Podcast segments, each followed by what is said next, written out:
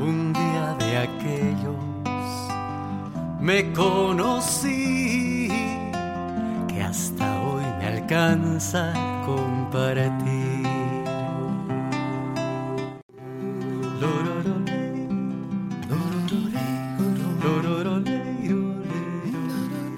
Buenas noches tengan todos y todas. Muchísimas gracias eh, por estar aquí con, con nosotras esta noche en este nuevo episodio de el podcast que compartimos con Ale, que se llama Simbiontes, Voces para el Bienestar Integrativo, es un podcast, es un espacio que hemos creado con Ale para em, poder compartir con todos y todas ustedes diferentes voces, miradas, experiencias, enfoques, etcétera, etcétera, etcétera, en el marco del bienestar integrativo. Y que, bueno, nos fascina con Ale, por eso, como sea, seguimos con este proyecto, podemos dejar y hemos dejado varios otros, pero este no lo dejamos porque realmente está muy cerquita nuestro. En esta ocasión nos toca el episodio 31 ya de este podcast y seguimos con la temática de alimentación. En esta ocasión em, vamos a hablar sobre alimentación y emociones. Hemos titulado a este episodio ¿Qué emociones se manifiestan cuando como? Conversando sobre el comer emocional.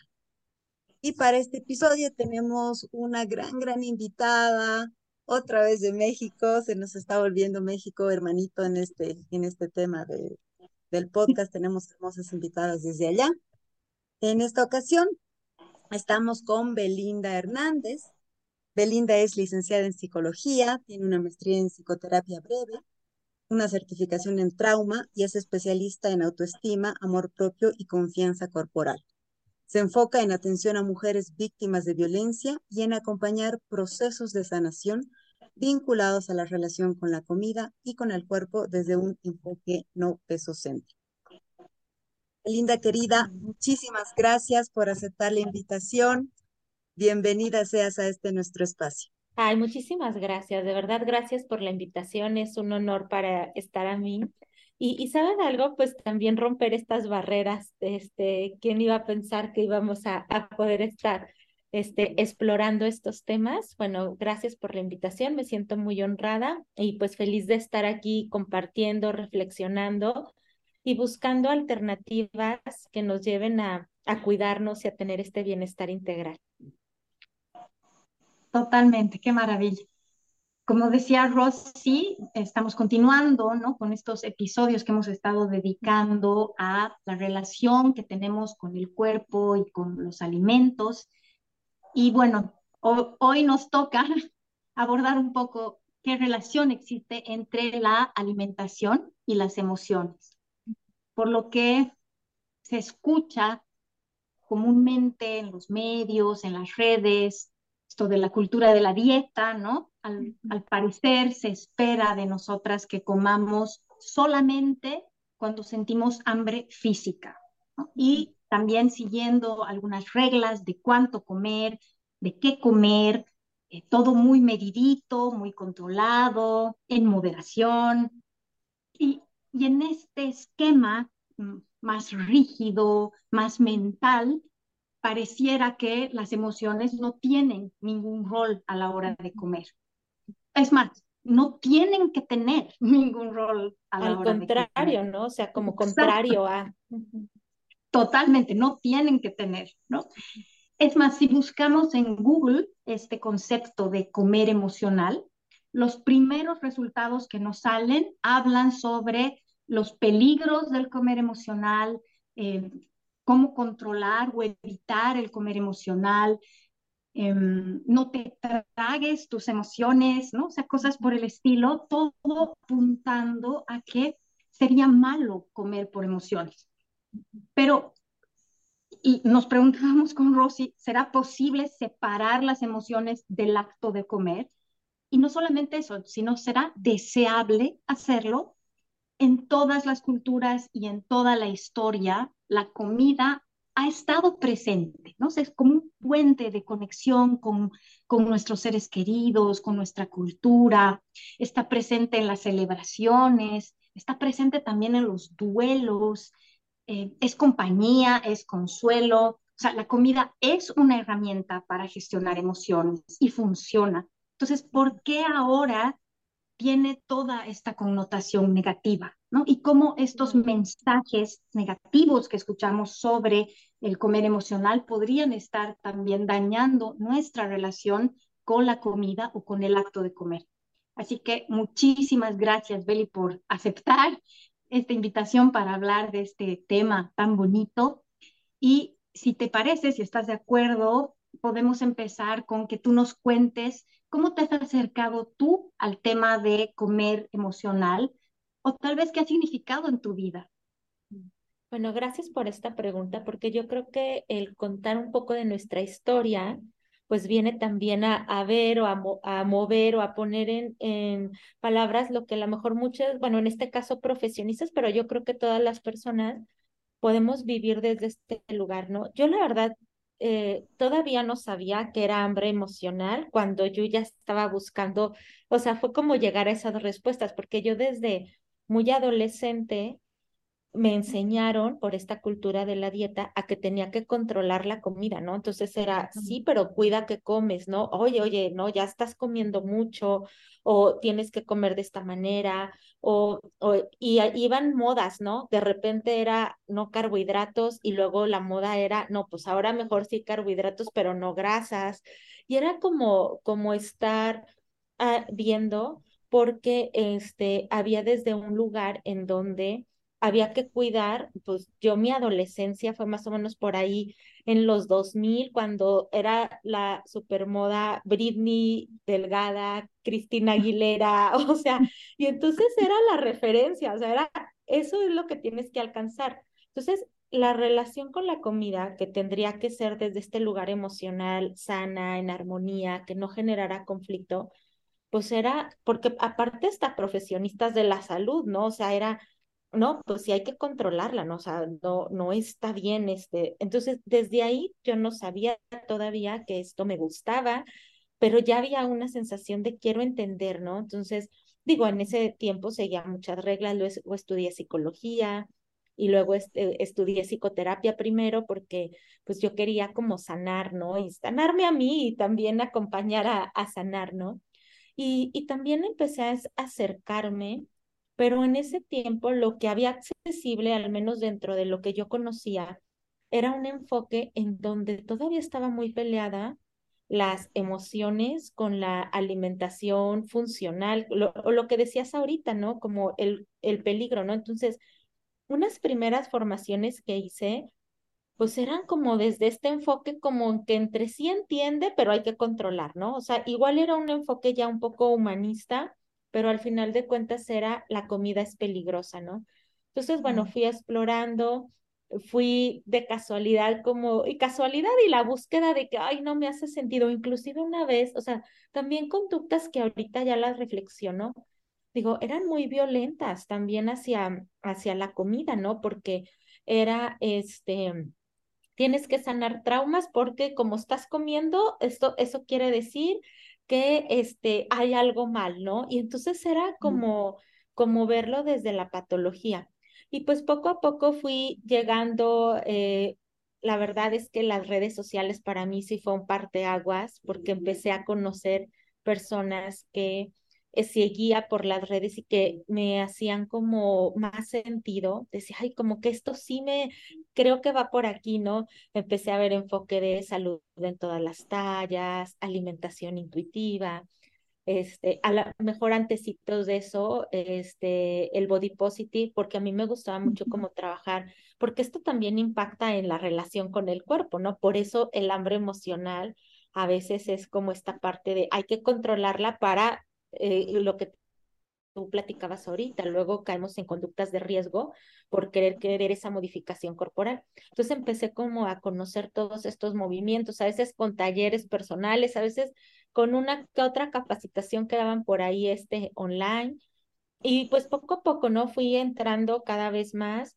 Este, ahorita creo que está más abierto y no, porque ahora que me invitaron a dar esta, esta charla, a pesar de que pues, ya preparé lo de mi material y eso, pero me llamó mucho la atención en eso. Dije, a ver, voy a buscar, porque luego también siento que a veces cuando estamos en este medio vamos creando, al menos yo, lugar seguro, ¿no? En redes sigo puras personas que se parecen a este enfoque, entonces ya digo, ah, no, pues ya estamos en este lugar, ¿no?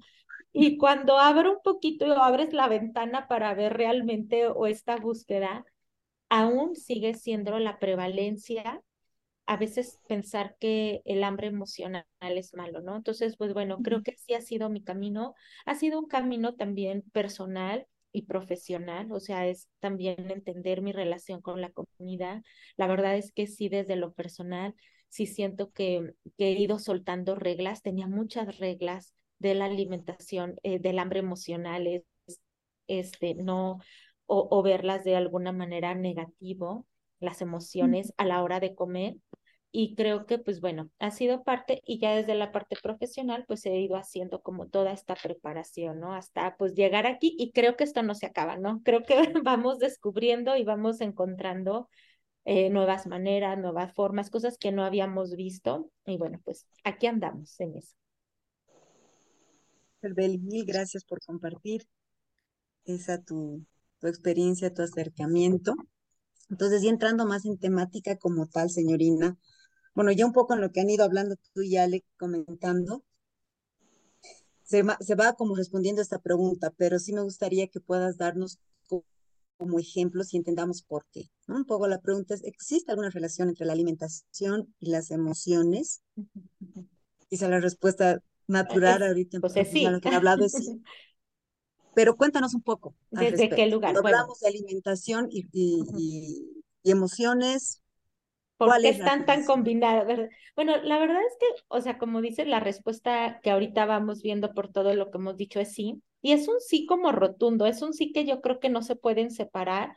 Y fíjate que algo bien interesante y que les quiero como compartir, que, o sea, viene desde varios lugares esta relación, pero uno bien interesante es desde la neurobiología porque cuando comemos, este, los estudios más recientes que se han hecho, eh, pues es que se activan ciertas zonas del cerebro que, que pasa con, con esto, ¿no? Y resulta que esas mismas regiones que se activan también son las mismas que se activan con las emociones. O sea, es, son las mismas zonas, o sea, estamos viendo que están en las mismas zonas del cerebro se activan con eh, y diferente tipo de emociones. Entonces, pues desde este lugar estamos viendo que están íntimamente relacionadas. Y cuando ya empezamos a ver esto y empezamos como a decir, ah, ok, entonces sí hay esta relación desde la parte fisiológica, pues también nos podemos pensar a, pensar a reflexionar sobre por qué está tan ligado, por ejemplo, a veces la depresión y la, pérdida de apetito o el aumento de apetito, o sea, bueno, ya dependiendo de la persona, y que muchas veces tiene impacto en estas mismas zonas. O también, por ejemplo, ¿no? Cuando estoy muy estresada, a veces hay personas que se bloquea el apetito eh, o hay personas que se les activan, ¿no? Porque va viendo en esta respuesta. Entonces, desde la parte eh, biológica están súper conectadas y también pensando un poquito en que eh, ahorita, pues bueno, ya tenemos, y entre comillas, pero la verdad tenemos mucho mayor acceso a la comida. Pero esto, pues, tiene, es reciente. Entonces, también antes, una este, parte como de la, la evolución fue que tendrías que tener una emoción para motivarte a buscar comida porque si no había esta conexión emocional de este sentir a lo mejor también placer, disfrute, pues era como ahora sí por cuestión de supervivencia, que hubiese algo y que al momento de alimentarse activara, ¿no?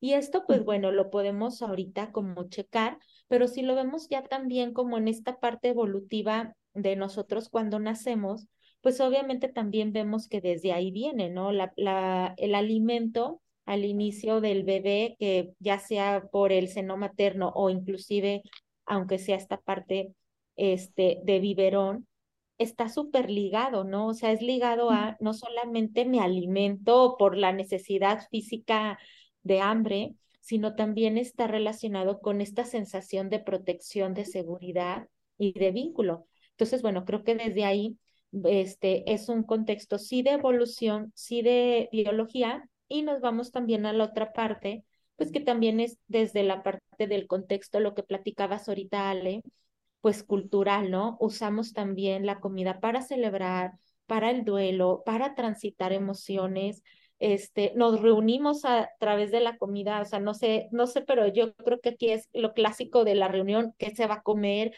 qué va a traer cada quien, este, si va a haber postre, no va a haber postre, ¿no? Entonces, creo que también este da un factor emocional, ¿no? Entonces, está sumamente ligado eh, esta parte de alimentación, emociones. Y ahorita me quedaba pensando cómo también, por ejemplo, este vínculo, porque al final de cuentas es un vínculo emocional, nos pasa, por ejemplo, cuando estamos enfermos, por ejemplo, ¿no? De que, ay, es que se me tocó la sopita de fideo o el caldito, más allá de las propiedades que pueda tener de nutrientes, es más una sensación emocional de apapacho, es más una sensación de con esto, ay, sí, lo siento, y más allá, hasta sí es mágica, porque luego ya te la tomas y, ay, ya me siento mejor, pero también entender que porque se activan zonas, o sea, a nivel este, neuronal, a nivel cerebral, pues hay redes que están conectadas y, y que pasa lo mismo, ¿no? O sea, tanto con la activa o con la inhibición, ¿no? O sea, cuando no como, pues también esta parte está relacionada, ¿no? O sea, se activan y hasta hay palabras, ¿no? Que, que dicen, no, es que hay un hambre y se puso de un genio porque están conectadas esas emociones, ¿no? O hasta nos hemos enojado y luego, ay, pues sí, estoy enojada, pero también era hambre y ya como y hasta veo las cosas diferente, ay, pues creo que exageré, ¿no? O este, me pasó a mí, ¿no? Que ay, le reclamé a mi esposo, no sé qué, el sábado y luego ya después, por una tontería, y después que comí dije, ay, se me hace que era más bien que tenía mucha hambre. Entonces, este, creo que ver que están... tal cual, tal cual, ¿no? Tal cual literal. Pero creo que esto nos ayuda a entender eso. O sea, la verdad es que ahorita lo hacemos como, como para reflexionar y por una cuestión de entender y de didáctica, separar el hambre física del hambre emocional pero creo que en la práctica o en la realidad, híjole, sería bien complicado porque comemos también por emociones.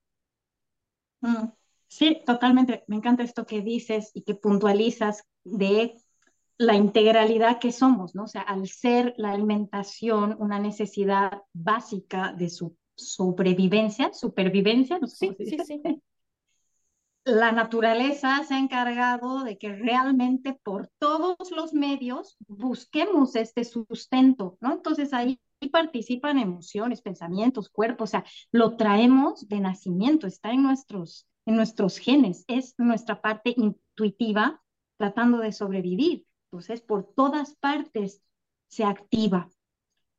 Eh, y Beli, pero ya entrando, digamos, un poquito más, ¿cómo definirías el comer emocional? Porque parece que fuera diferente uno de esto, ¿no? Que participan nuestras emociones mientras estamos comiendo, eso es evidente, porque no nos podemos separar, o sea, somos un, un, ser integral. Pero, ¿qué sería el comer emocional? O sea, ¿hay alguna diferencia? ¿Hay alguna...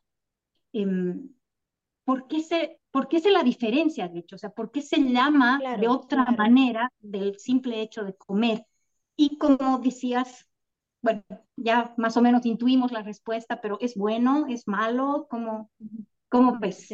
Desde este lugar, ¿no? Bueno, creo que está bien interesante porque si bien no es este, el hambre emocional, pues ha sido también un poquito como, eh, creo que entenderla siempre se ha, ah, se ha clasificado o definido, o en mucho tiempo se definió lo que decías tú como algo malo, que en realidad la definición sería el comer cuando no estoy cubriendo necesidades este, nutricionales, sino estoy comiendo a partir de alguna emoción, ¿no? Que también esto, pues por eso decimos que a veces es complicado esa línea ya en la práctica, porque realmente pues comemos a partir de nutrición, pero también emoción. Pero es un poquito, por ejemplo, a consulta, el comer emocional se define mucho con personas que llegan y que las frases que, que escuchamos mucho es, es que como por ansiedad, ¿no? Eso podría ser como el comer emocional.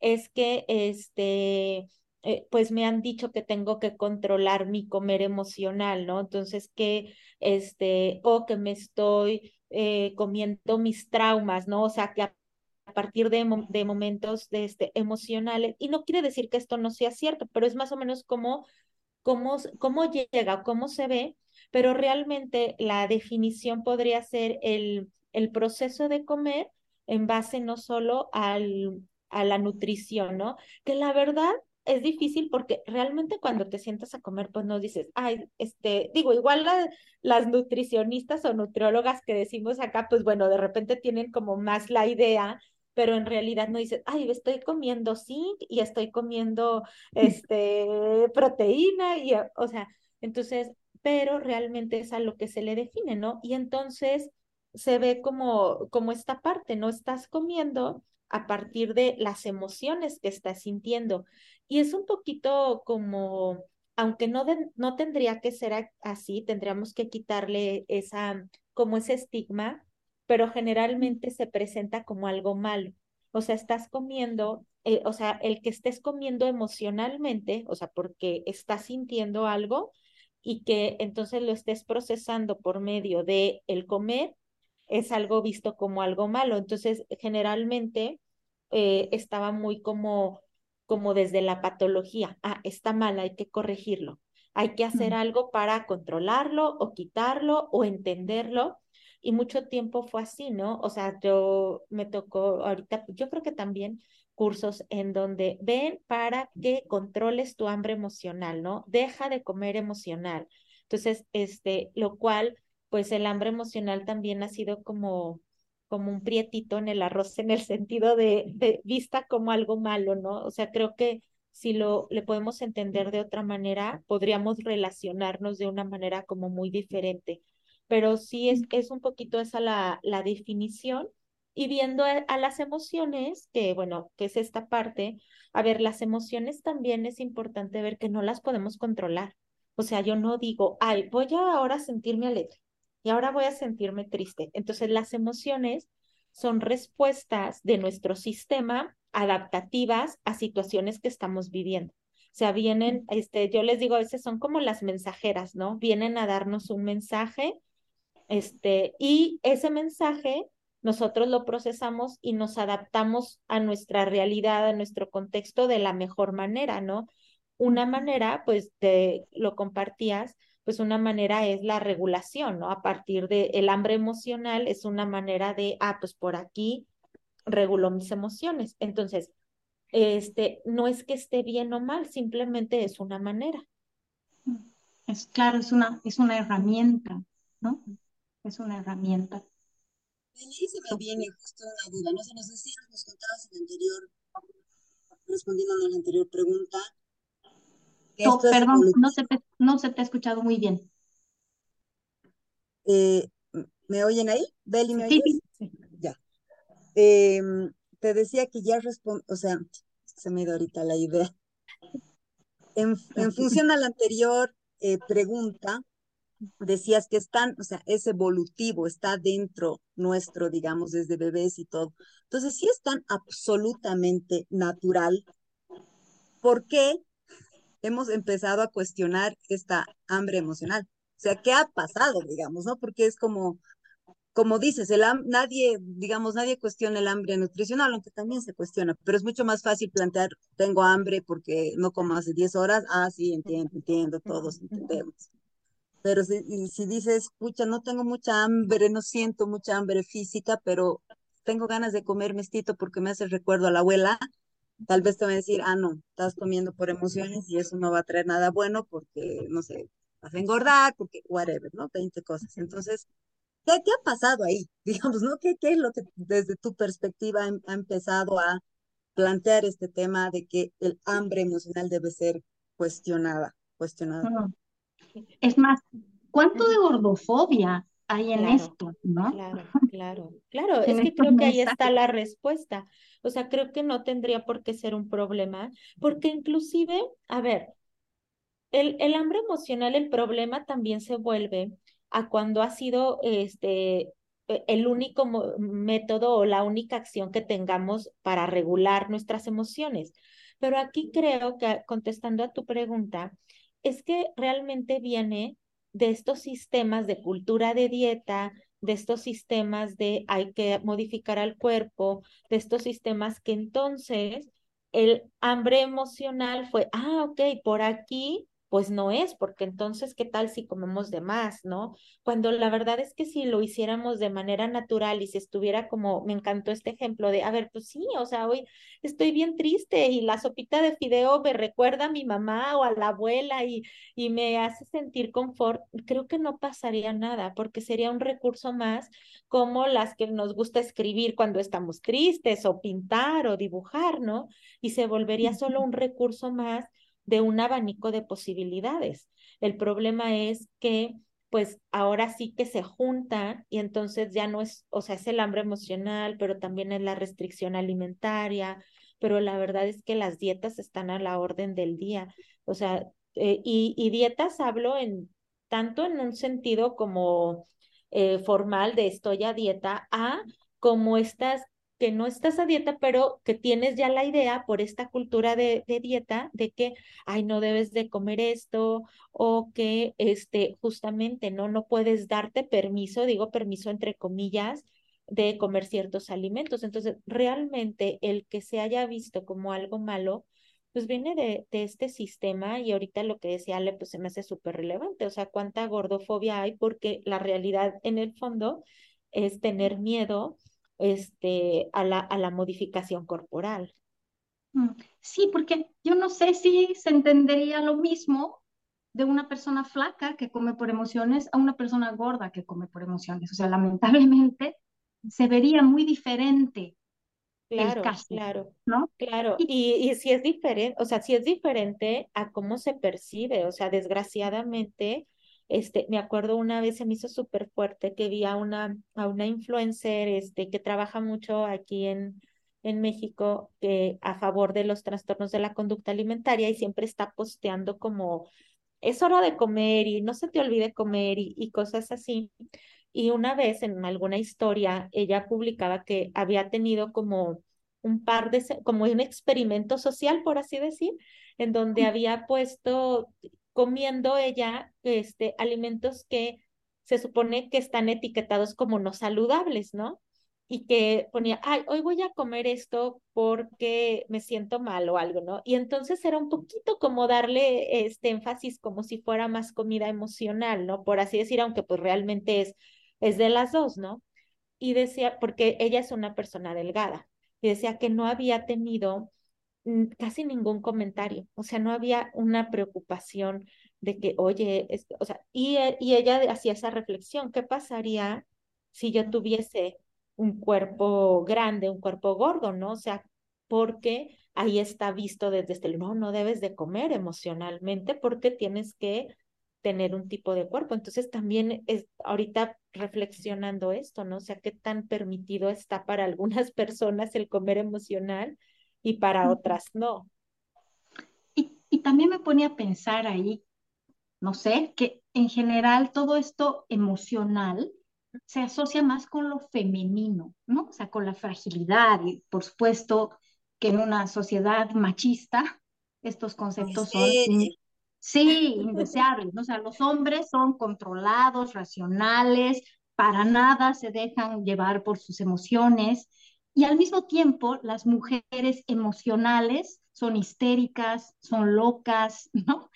Y em, no se parece también que vivimos en este sentido en una sociedad que está aterrada de sentir sus emociones, ¿no? Y claro, esto también hace que tengamos muy pocas herramientas para reconocer nuestras emociones, permitirnos sentirlas y gestionarlas. Claro, claro. Y, esto de gestionarlas, creo también que se asocia muchísimo con controlarlas, ¿no? Que no es, que no es lo mismo.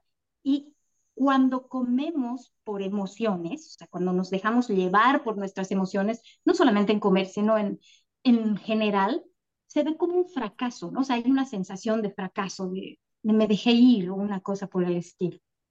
Sí, claro. Inclusive algo que también se trabaja mucho cuando trabajamos con trastornos de la conducta alimentaria, pues justamente es eso, o sea, es aprender a manejar las emociones al comer, porque son las que vienen y se ve como un fracaso porque no estoy logrando este concepto o esta idea y tienes toda la razón, o sea, tienen este, muchísima esta perspectiva de género porque no es lo mismo, e inclusive también este no permitir sentir muchas emociones, pues hace, porque a veces ni siquiera es consciente, ¿no? La regulación de las emociones, cuando lo empezamos a trabajar, pues ya empezamos a abrir nuestra posibilidad de, ay, ¿cómo me siento? ¿Qué puedo hacer? ¿No? Pero muchas veces, pues es a nivel inconsciente, no tenemos esta cultura de trabajar en nuestras emociones y entonces se vuelve como uh, más bien hasta de manera intuitiva, el, y a lo mejor la comida es lo único que tenías mucho tiempo, entonces se vuelve este, esta parte reguladora,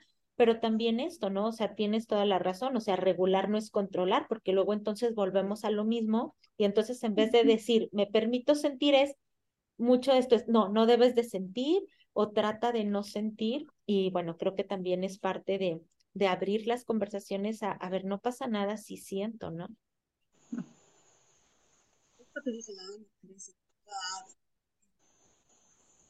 Si fuéramos una sociedad que nos entendemos y nos pensamos como seres integrales donde la emoción es parte natural, necesaria, entonces seríamos sociedades que tenemos la capacidad de generar distintas formas de gestionar esas emociones, ¿no? Porque las podemos observar, las nombramos, las gestionamos, las aceptamos, fluyen como toda la emoción. Entonces, en ese proceso seguramente estaría el, el alimento y estarían 20 otras cosas más que habrían, ¿no?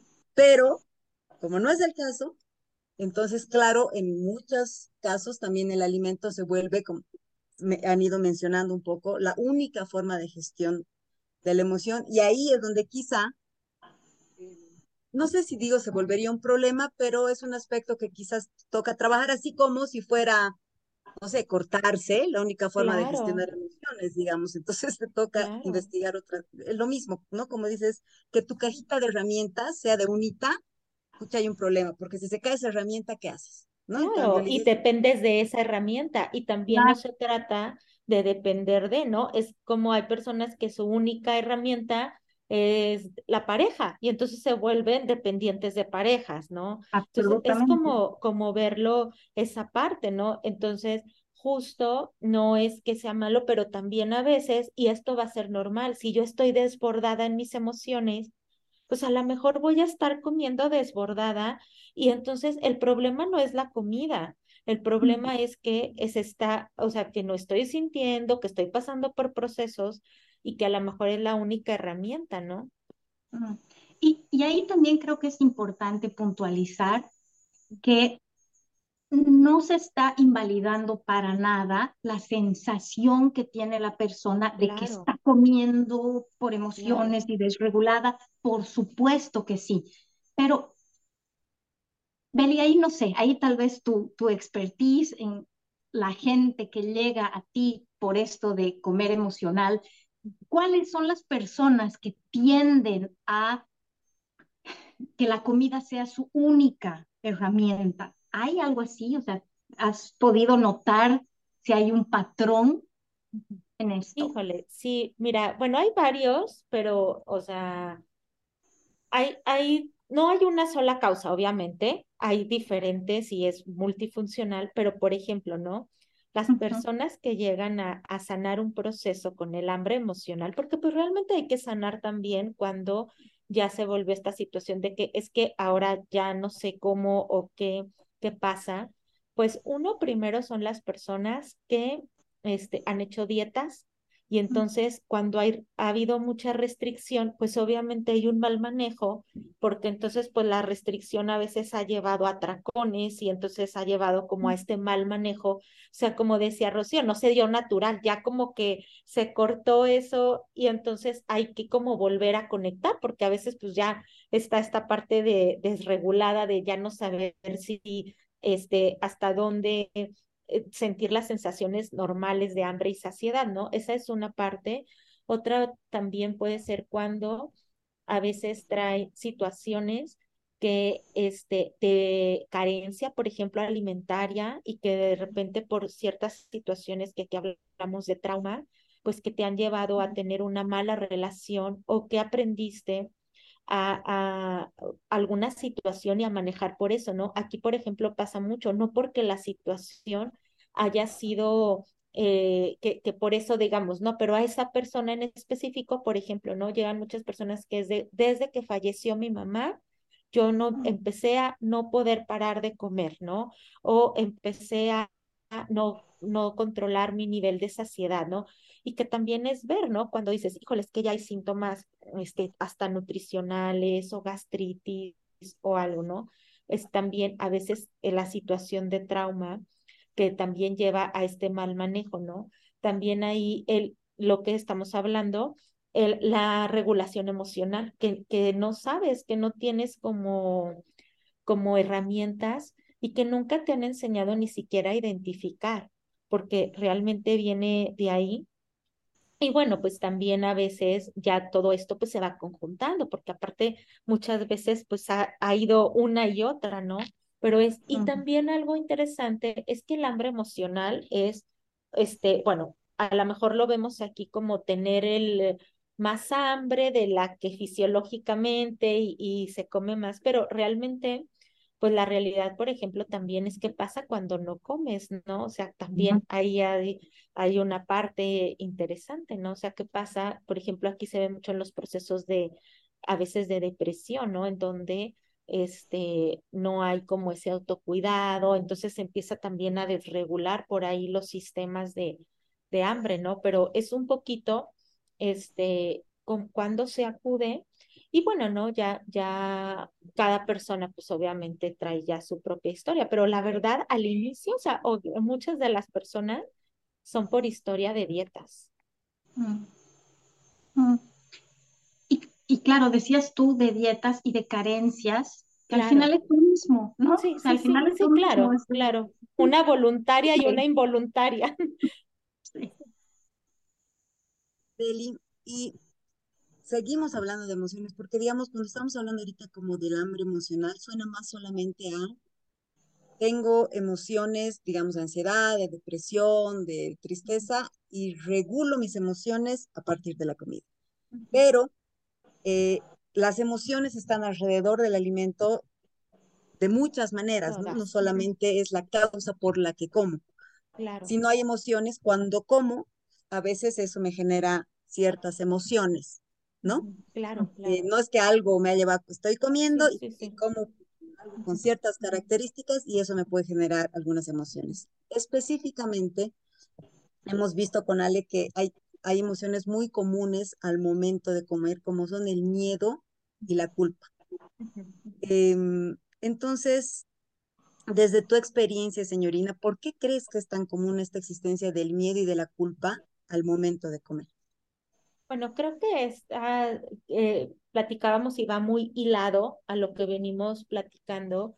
Siento que han sido aprendidas y aprendidas a veces, o sea, a veces sin darnos cuenta desde, o, no tenemos a veces el recuerdo, pero muchas veces hemos, em, desde este sistema en donde, por ejemplo, ¿no? Va viendo de acábate toda la comida desde niñas, ¿no? O este, ver pues se genera el miedo a la comida, ¿no? O sea, hay un sistema que se genera el miedo.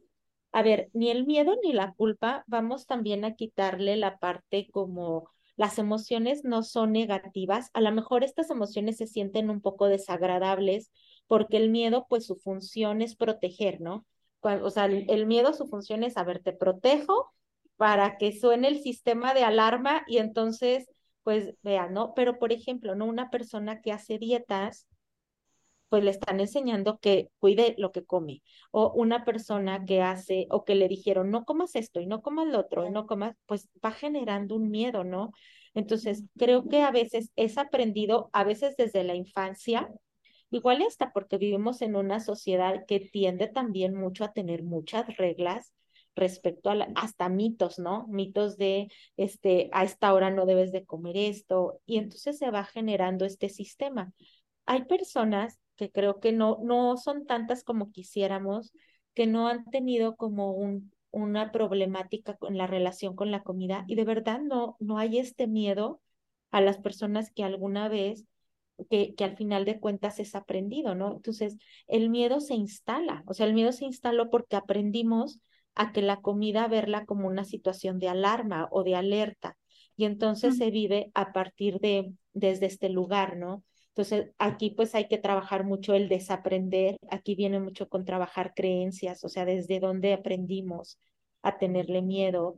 Y dos partes, ¿no? También a que la comida sea un lugar seguro. Entonces, a ir generando seguridad, armonía y por otro lado a a ir rompiendo esos patrones. Y la culpa, pues la culpa, la culpa es una emoción que viene de cuando siento que hice algo malo. La culpa es necesaria porque obviamente este, nos permite como modificar nuestro comportamiento y decir, a ver, esto no va por ahí, ¿no? Pero, a ver, si yo vengo, también a veces es una culpa distorsionada, porque vengo a la mejor de estas ideas en donde es más simplemente, ¿no? Si comí emocionalmente es malo, entonces me voy a sentir como mala persona. O sea, a veces ni siquiera logro diferenciar una situación y entonces es casi soy mala o la famosa no tengo fuerza de voluntad. Entonces nos lleva a no tener como una buena relación con esta emoción, que la culpa podríamos ser, ¿no? A ver, realmente, ¿qué me genera culpa? Y entonces, bueno, también empezar a ir quitando esta idea que estoy haciendo algo malo cuando como emocionalmente. Y también, por ejemplo, ¿no? Una persona, es más, simplemente cuando, por ejemplo, alguien tiene un atracón, ¿no? Entonces, también entender, a ver, ya pasó, la culpa no me va a ayudar a que esto se repare. Entonces, también es como empezar a trabajar y también quitar, ¿no? A ver, esto no me hace mala persona. Tuve un momento en donde sobrepasé mi nivel de saciedad y, y es como darle otro giro, este, pero sí, o sea, creo que estas emociones también están súper ligadas a esta mala relación que hemos construido con la comida, pero también con el hambre emocional, porque entonces si yo como, si acababa de comer, ¿no? Y por lo que sea llegué a una fiesta y me ofrecen algo que se me antojó, ah, no, ya me siento mal o siento miedo porque tengo como en mi idea de, ah, no puedo comer, si no tengo esta hambre que vemos como física, ¿no? Que claro que sería diferente también poderme gestionar. Ay, se me antojó, ¿qué tanto este puedo? ¿Es bueno para mí? O tal vez también aprender a gestionar este, esta parte, ¿no? No quiere decir que sea bueno o malo, sino simplemente como ir quitándole un poco el miedo, ¿no? Mm, sí, en algún episodio hemos comentado esto, ¿no? Que realmente esto del miedo a la comida es súper nuevo, ¿no? Súper nuevo, porque antes sería el miedo a no comer, el más normal. Y ahorita que lo comentabas con esto de eh, el hacer dieta o la carencia, estoy pensando también que el miedo a comer es bien de privilegio, ¿no? O sea, yo no sé si en todos los estratos, lamentablemente, haya este miedo a comer. El miedo es a no tener que comer. Eh, ajá, y esto de, eh, sería lo que antes se activaba y por eso era, pues bueno, la, pero ahora pues ha sido también a partir pues de esta cultura, ¿no? De, de dieta, de, también sí es hasta un, un poco de privilegio, pero también, ¿no? O sea, muchas veces de esta situación también de, de hasta a veces estas ideas, porque entonces las personas que a lo mejor no tienen acceso hasta es miedo porque no estoy comiendo lo que dicen que es comer bien, ¿no? Entonces, bueno, se va generando también esto. Wow, cierto. Mm. Qué complejo, ¿no? Porque claro, eh, o sea, es como es sistémico, cuando hablas de cultura de dieta, como dices, es parte de un sistema y ahí entra ya la industria alimentaria, la industria del fitness, la industria de la salud, la, ¿no? Que llega por todo lado llegan las familias, las, los padres, madres preocupados, por supuesto, por la salud de, su hijo, de sus hijos, lo transfieren a los hijos, pero también lo ves en las redes, lo ves por medios de comunicación. Entonces, es muy difícil, ¿no? O sea, es, llámese todo lo que nos rodea, digamos. Entonces, realmente es un proceso complejo, pero ahí cuando decías, eh, claro, este tema de ir amigándote con el alimento y de ir confiando otra vez en la sabiduría de tu cuerpo, que eso hablamos siempre con, con Ale, ¿no? Que es tan difícil porque usualmente estamos peleados con nuestro cuerpo también. Entonces, si no nos gusta, no confiamos en mi cuerpo, pero cuando logras retomar esta confianza en tu cuerpo, tus decisiones alimentarias van a pasar por esa sabiduría corporal. Y eso es como el ejemplo que decías, Beli, no significa que yo ya comí, voy a una fiesta y me invitan. No estamos diciendo que siempre tienes que aceptar porque eso, eso es hambre emocional y todo está perfecto, ¿no? O sea, solo estamos diciendo que tú vas a ir ahí y vas a decidir desde escuchar a tu cuerpo en todos sus aspectos, áreas, si es que quieres comer eso, por miles de factores. Tengo hambre física, me gusta, me antojo, eh, me, hace hinchar la panza, no sé, o sea, tantas cosas que solo tú puedes responder y eso conectando con tu cuerpo vas a poder responder tranquilamente y sin las 20 mil reglas que hay arriba, ¿no? Pero a la vez también me da pena porque hay mucha información científica también interesante que está ahí, que uno pudiera tomarla, leer, ver cómo es por su cuerpo y ver qué pasa, pero ya está todo tan tergiversado y mezclado que esa información que podría ser útil e interesante ya se metió como regla y norma, ya se metió como esto y esto, y entonces no se la logra aprovechar quizá como se debería, ¿no? Y es, es, tan complejo y, bueno, no sé, me da mucha pena también eso más, o sea, todo. No, y está súper interesante, ¿no? Porque es como, como también entender que, pues que, que hay también a veces tanta información que es, es complicado, ¿no? Hay una frase que me gusta mucho que utiliza Ana Arismendi, este, de quien ella ha aprendido mucho de esta parte de, del tema de hambre emocional, y ella dice esto, ¿no? Este, dice, dime cómo comes y te diré cómo te sientes. Dime cómo te sientes y te diré cómo comes.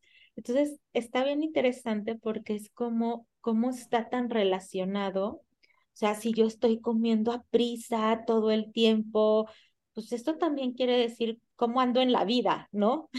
Entonces eh, también, ¿no? Si yo estoy comiendo variedad, si más como, no sé, este pan y solo como pan, pan, pan, pan, pues también me está hablando de cómo ando en mi vida, o sea, qué tanta variedad estoy teniendo, ¿no? Entonces es bien interesante porque a veces nuestra forma de comer emocionalmente, nutricionalmente también refleja cómo nos estamos sintiendo, ¿no? Y también esto que, que poder agarrar estas herramientas, o sea, si ya nos dimos cuenta que sí tienen que ver, o sea, que sí están conectadas, entonces, ¿cómo lo puedo aprovechar para no verlo como desde este sentido negativo? O sea, ¿cómo puedo aprovechar esto? A ver, entonces en vez de verlo como algo negativo es, ¿cómo me quiero sentir? O sea, ah, ¿cómo me quiero sentir? Y entonces a partir de ahí, ¿qué cosas puedo hacer? Un poquito lo que decía Rocío, bueno, pues, si voy a una fiesta, tengo esa capacidad de elegir. Ay, pues a lo mejor sabes que me siento muy llena y no me quiero sentir, hasta físicamente, ¿no? Inflamada, pero vámonos a lo emocional. A ver, me quiero sentir en armonía o me quiero sentir tranquila. Pues tal vez podemos empezar por generar espacios tranquilos, ¿no? Para comer, ¿no? Entonces, creo que también es bien interesante como verlo al revés, a ver si ya sé que están ligados, ¿cómo lo puedo aprovechar? Y a lo mejor es echarme un clavado en, bueno, pues cómo ando emocionalmente, a ver, ¿realmente mi cajita para manejar emociones está bien o solamente tiene una herramienta? Entonces es como, como también ir aprovechando eso, ¿no?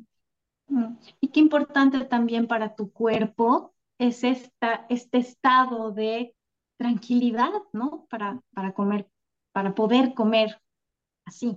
Y también decía eh, Jeanine Roth, creo que es eh, eso, ¿no? Que, que el plato, tu plato es el espejo de tu vida. Entonces, no eres lo que comes, sino comes como eres, ¿no? Claro. Eso me parece súper, súper interesante. Ir conectando con ello, ¿no? O sea, desde un lugar sin juicio, y también entender que también se vale, ¿no? Si un día comí así, pues así me siento y pues está bien, ¿no? o sea, sí, todo caótico, bueno, pues es lo, lo que había, lo que hay y que también está bien eso, no siempre tiene que ser este lindo, ¿no? Como la vida. Tal cual. Beli, ¿tenías preparados, preparados o preparada para nosotros una meditación o ejercicios? No sé, al final, ¿qué has decidido? Sí, tengo una meditación, es una meditación chiquita, pero este, justo como desde este lugar para conectarnos y para, eh, si ya ahorita que vimos toda nuestra charla, pues entendemos que al final de cuentas es conectarnos con nuestro cuerpo, sentir y quitar tanto, como tanto juicio, ¿no? Entonces, pues traigo una meditación y este, ustedes me dicen si ya están listas. ¿Listas? Ok. Bueno, pues yo las voy a invitar a que se pongan ahí cómodas, este, las personas que nos están escuchando, que tomen una respiración para volvernos aquí a acomodar y poder estar para ustedes. Y si te sientes segura o te sientes en un lugar seguro, puedes cerrar tus ojos. Si no, puedes bajar la mirada y concentrarla en algún punto que tengas por ahí. Y ahí conectando con toda esta información que hemos recibido, te invito a que con un par de respiraciones, estando aquí, inhalando y exhalando, sientas tu respiración natural, sin que tengas que hacer nada extraordinario, solamente observando cómo entra el aire a través de tu nariz o de tu boca, en un sentido o en otro, observando cómo cada vez que respiras, el oxígeno va llegando a todo tu cuerpo todo tu completo, a todo tu completa. Y ahí observando estas respiraciones, como al entrar va generando calma, vas entrando en contacto con tu respiración. Te voy a platicar que todas y todos tenemos dentro de nosotros una parte sabia, nuestra sabiduría interna, que sabe lo que es bueno para ti. Ahora pídele a esta sabiduría que con cada respiración se extienda por todo tu ser, toda tu completa, para que te ayude a identificar aquello que tú necesitas para estar en paz contigo que te ayude con cada respiración a renovarte, a limpiar lo que hay que limpiar, a acomodar lo que hay que acomodar.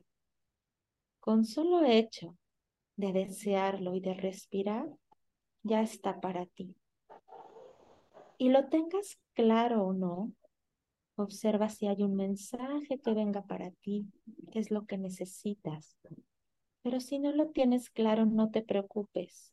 Poco a poco irás descubriendo qué es lo que tú necesitas, cuál herramienta es necesaria para que tú hoy estés en paz contigo, con tu cuerpo y con la comida, aceptando este proceso a tu manera, aprendiendo a estar contigo con tus emociones, aprendiendo que las emociones son parte de la vida misma. Y ahí, identificar lo que necesitas en este momento. Sentir es parte de la vida. Comer es parte de la vida. Nutrirte es parte de la vida. Y ahí conectar con la vida y lo que representa para ti. Ahora conectando con esta sensación de tranquilidad, de conexión, identificando qué es lo que necesitas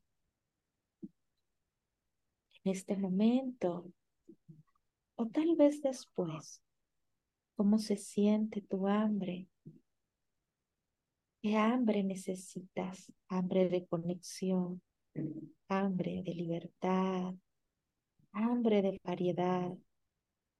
Y hay tantas hambres como deseos en nuestra vida. Sabiendo que puedes regresar a ti cada vez que tengas esta duda y puedas tomar desde tu lugar seguro para conectar contigo y preguntarte qué necesitas. Trae esta sabiduría a tu presente, a este momento. Y ahora vas regresando cómodamente, respirando, trayendo la tranquilidad. Y cuando estés lista, cuando estés listo, tomas un par de respiraciones profundas y a tu tiempo, a tu ritmo, abres los ojos.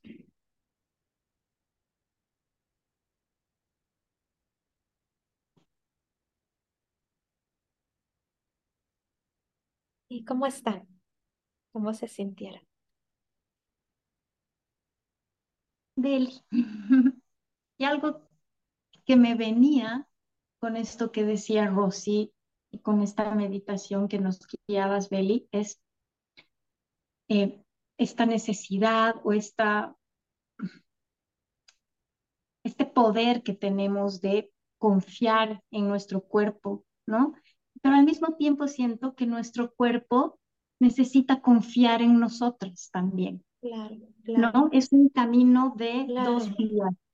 Y entender esto, ¿no? Ahorita hablamos del hambre emocional, pero realmente, pues hay muchas hambres, ¿no? O sea, que están ahí y que entonces, pues es como quitarles el miedo a nutrir nuestras hambres. Sí, y darle decirle al cuerpo que puede confiar en que le vamos a dar lo que necesita, que no necesita exacerbarse ni, ni, manifestarse tan, tan frenéticamente para conseguir lo que necesita, ¿no? Wow. Excelente. Siempre comentamos con la Ale también, desde dónde viene la acción y la decisión es hiper importante, ¿no? O sea, mm.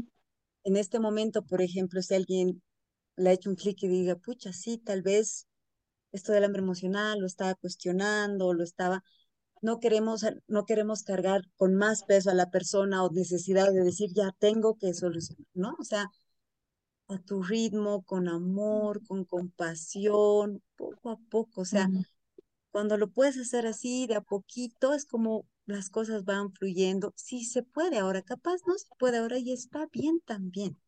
Mm. Claro. Entonces, eso también como tratamos siempre de plantearlo con Ale, porque creo que es algo que hemos ido, con lo que hemos ido conectando con muchísima fuerza el último año seguramente, entonces tratamos de, de compartirlo siempre.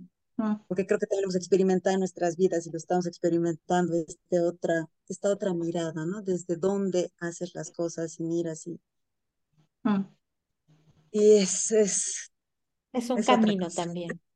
Mm, y, totalmente, totalmente lo que dices, ¿no, Rosy? O sea, no es la met, no es una meta, ¿no? Es un camino y esta no es una nueva regla, no es la y va a haber momentos, ¿no? Hay momentos que, a ver, es mi herramienta y, y estoy pasando por tanto que ahorita no puedo buscar. Entonces, está bien también. Beli, querida, ahí tenemos una pregunta de Silvana dice, buenas noches, soy Silvana. Tengo una pregunta. ¿Qué herramientas para gestionar las emociones existen además de la comida? Pues las herramientas son muchísimas, o sea, hay herramientas desde este, escribir, ¿no? hay herramientas desde, o sea, ahora también yo creo que si estamos hablando de la comida que es tan corporal, meter herramientas corporales, ¿no? Aprender a respirar, aprender a respirar también desde muchos lugares, aprender esto que llamamos como regulación también corporal, ¿no? Este, Está una técnica muy bonita que es el famoso abrazo de mariposa, que es así, hacer mariposita y abrazar, es una manera de regular, este, y, y bueno, ¿no? También si hay algo que de repente digo, es que no puedo, o esto, o no es solo la regulación emocional, sino traigo situaciones que me bloquean, bueno, igual ya, ya necesita un acompañamiento, pero regulación puede haber muchas, desde colorear, pintar, correr, este, hay, hay muchas maneras de poder encontrar, ¿no? Y no siempre voy a necesitar la misma, porque pues va a depender también, como decía, de lo que puedo también en este momento, ¿no? Mm. Y, y, claro, y no, no todas van a funcionar para todo el mundo. Claro, claro, claro. La música, la meditación, caminar por la naturaleza, sí, sí, sí. absolutamente. Agradecer, ¿no? De, llevar un diario de agradecimiento. gratitud. Caminar descalza. Las mascotas se están volviendo este ahora una herramienta súper poder. Bueno, no, no ahora, ahora se les está visibilizando, pero han estado ahí. Sí, sí. No sé si, si tienen alguna pregunta más. O Beli, no sé si tú tienes algo que no hemos preguntado y que crees que es importantísimo que se diga. No, pues yo creo que esto que ya venimos diciendo, que hay que este, sintetizar, yo se sintetizaría en quitar el, la patología del hambre emocional, no es mala, es parte de nuestra vida y más bien es como verla como todo, ¿no? O sea, lo que es parte de nuestra vida, pues simplemente hay que aprender a cuidarlo, a llevarlo en armonía y a voltearlo a ver con más curiosidad y, como decían, con compasión. Mm. Una herramienta para conocernos, ¿no? Claro, claro. Beli, querida, ¿das, eh, ¿tienes terapia en línea? Sí, trabajo, colaboro con el Instituto de Psicología de la Alimentación, que estoy ahí en el equipo de Ana Arismendi. Y entonces, este, bueno, por ahí y eh, también ahí en mis redes, que es arroba HL. Estoy generalmente más activa en Instagram, aunque también estoy en Facebook. Y este, por ahí también eh, les puedo dar cualquier información, pero este, pues sí, por ahí es la atención online. Y también está muy padre, ¿no? Porque también es a través de, de colaboro, ¿no? Con colegas que nos apoyamos precisamente para no hacer este trabajo tan solitario y llevar estas reflexiones. Y, y por ahí me pueden encontrar, ya sea para consulta o simplemente para, a veces ahí posteamos cosas interesantes. Super corazón, estoy anotando aquí arrobas, eh, porque me he olvidado. Sí, sí, de, sí, de, psicóloga, Belinda HL. HL, súper, estoy igual anotando por, por si no es tan fácil. Ya saben, si es que alguien quisiera también tener un acompañamiento en esta temática desde este enfoque integral y tan, tan bonito de, de Belinda, entonces ahí están los datitos también por si quisieran contactarla. Em, ¿Algo más, Mamucha? Beli, creo que... Creo que agotamos por ahí, nos vamos reflexivas, pero súper contenta. Sí, muchas, muchas gracias, Beli.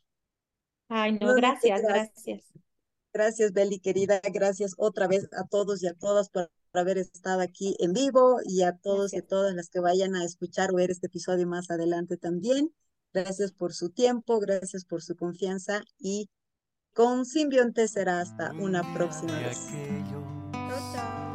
Me conocí que hasta hoy me alcanza compartir.